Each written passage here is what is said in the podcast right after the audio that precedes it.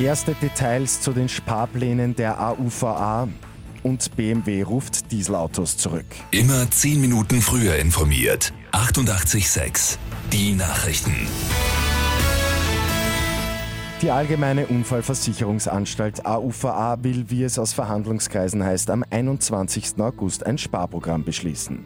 Vor allem in der Verwaltung soll hier eingespart werden. Über die nächsten sechs Jahre werden rund 300 Stellen nicht nachbesetzt.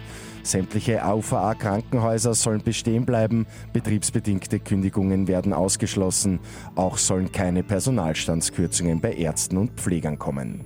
Und das Wichtigste, vor allem soll es keine Nachteile für die Patienten geben. Der Autohersteller BMW ruft laut Bericht der Frankfurter Allgemeinen Zeitung rund 325.000 Dieselfahrzeuge europaweit zurück. Ein möglicherweise defektes Abgasrückführungsmodul ist der Grund dafür. Schon in Asien sind deswegen Fahrzeuge zurückgerufen worden. In Südkorea ist es aufgrund des Defekts heuer schon zu 30 Autobränden gekommen. Für den inhaftierten Oberösterreicher, der in Florida im Gefängnis sitzt, ist die Kaution erhöht worden. Statt der zuerst angegebenen 7.500 Dollar ist die Kaution auf 200.000 Dollar angehoben worden. Grund ist ein erhöhtes Fluchtrisiko. Der 18-Jährige hatte nämlich ein Rückflugticket gebucht und das, obwohl ihm der Reisepass abgenommen wurde.